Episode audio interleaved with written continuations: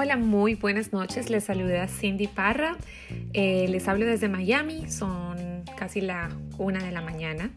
Y decidí abrir un nuevo segmento que va a estar relacionado con noticias. eh, con noticias que me, parece, que me parecen interesantes, eh, que nos van a nutrir culturalmente y que simplemente nos van a ayudar a saber un poquito más, cosas interesantes, tener un poco más de información eh, para poder tener un tema de conversación con alguien, para sentirnos un poco más educados. Y nada, son, van a ser cosas interesantes, eh, divertidas y, e información súper interesante. Así que aquí va nuestro primer episodio.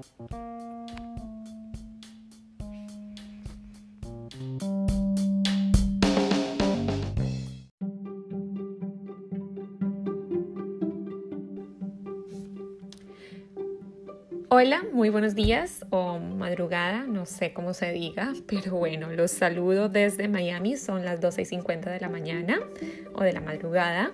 Mi nombre es Cindy Parra y nuestro primer episodio tiene que ver con el espacio. ¿Sí? La NASA cree que puede haber vida en Titán, la luna de Saturno.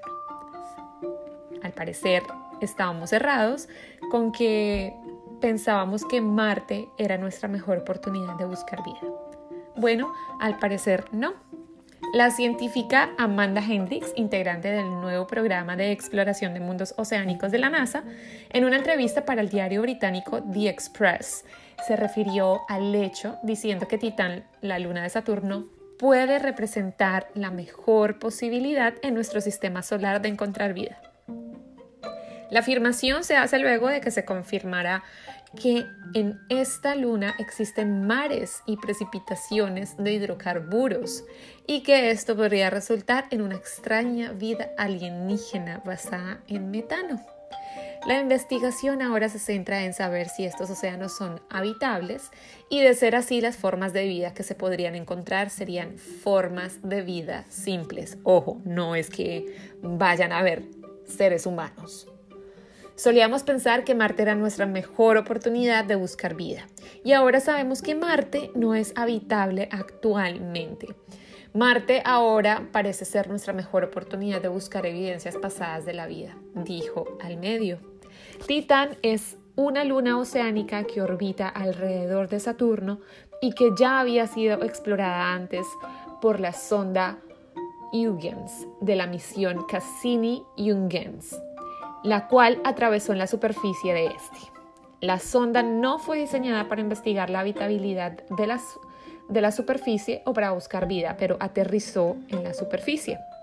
Y ahora la misión Dragonfly se encargará de aterrizar y sobrevolar la superficie de Titán para averiguar la, la habitabilidad de esta luna. Bueno, vamos a ver qué sigue pasando con las investigaciones de la NASA en esta luna de Saturno, Titán, y las posibilidades de encontrar vida. Esto ha sido por hoy. Esto ha sido todo por hoy. y espero escucharlos eh, por las redes sociales. Déjenme comentarios. Eh, por aquí también. Eh, mi hashtag, mi hashtag, no, mi, ¿cómo se dice? Bueno, mi usuario en las redes sociales es CindyLPR, arroba CindyLPR. Uh, síganme por ahí, ahí me pueden eh, seguir como todas las cosas que estoy haciendo. Eh, pueden ver mis fotos, pueden conocer un poquito más de mi vida y bueno, podemos interactuar por ahí un abrazo gigante y espero que me acompañen en el próximo episodio. Adiós.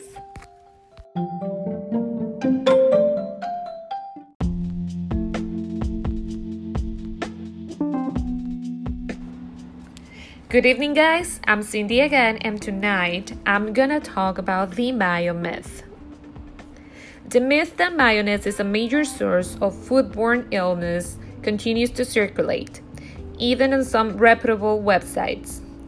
Granted, summertime picnic spreads that include heaping bowls of potato salad, chicken salad, tuna salad, and egg salad can easily be the source of food poisoning if these foods are left out in the heat.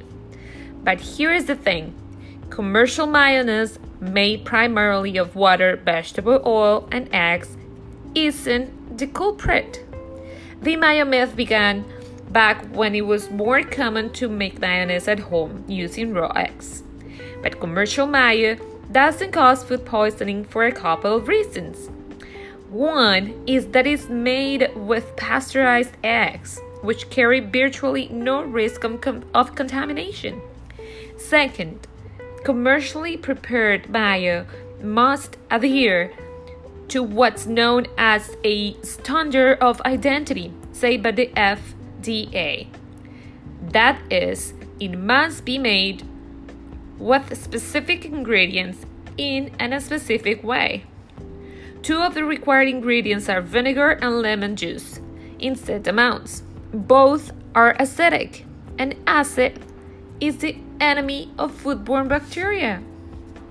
In fact, Salmonella, E. coli, Listeria, and other harmful bacteria actually die when inoculated into mayonnaise, according to a review of the literature published in the Journal of Food Protection in 2000. At the time of the publication, there had been no incidences of foodborne illness associated with commercially produced mayonnaise, giving it a remarkable safety record. The authors noted there are no reports directly linking commercial mayo to illness since then either. What may be risky are the ingredients commonly paired with mayo, such as chicken, tuna, and potatoes, which are less acidic and thus more susceptible to bacterial growth. Combine that with temperatures above above 40 Fahrenheit, and any bacteria that may be present will double will double in the dish. Bacterial growth is diminished. But mixing mayo with contaminated ingredients won't make a dish safe. I hope you enjoy. Have a great night.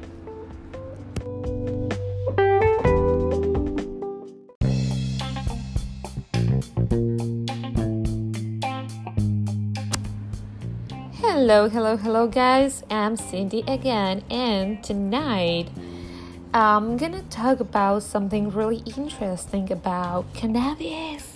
Yes, marijuana or weed. So, listen up. In states where cannabis or marijuana is legal, edible cannabis products are more likely to cause serious adverse effects than inhaled cannabis. Can you believe that? According to a recent study in the Annals of Internal Medicine, it looked at nearly 2,567 visits by adults to emergency rooms in Colorado between 2012 and 2016 that were at least partially attributable to cannabis use. Cannabis edibles include brownies, cookies, and gummy bears. Though they accounted for less than 1% of cannabis sales, cannabis edibles played a role in about 10% of these ER visits.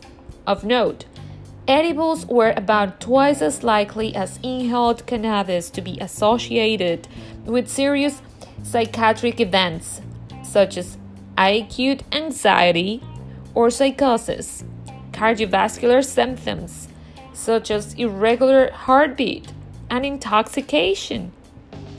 Women and out of state visitors were overrepresented among the edible cannabis patients. Orally consumed cannabis may be particularly problematic because it is absorbed by the body and cleared from it much more slowly than inhaled cannabis. So people may consume more of it because they don't feel the, psycho- the psychoactive effects for a while. People may also overconsume the edibles because they look innocuous. It may have an inaccurate labeling of cannabinoid content.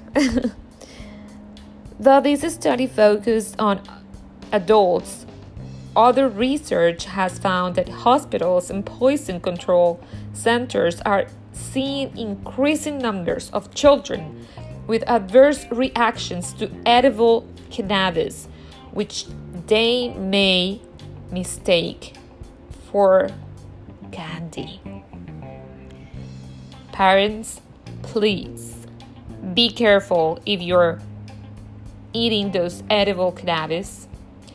Don't let your child take one by accident. And please be really careful. And I guess instead of eating those edible cannabis, inhale some. or just don't do it at all. Have a great night.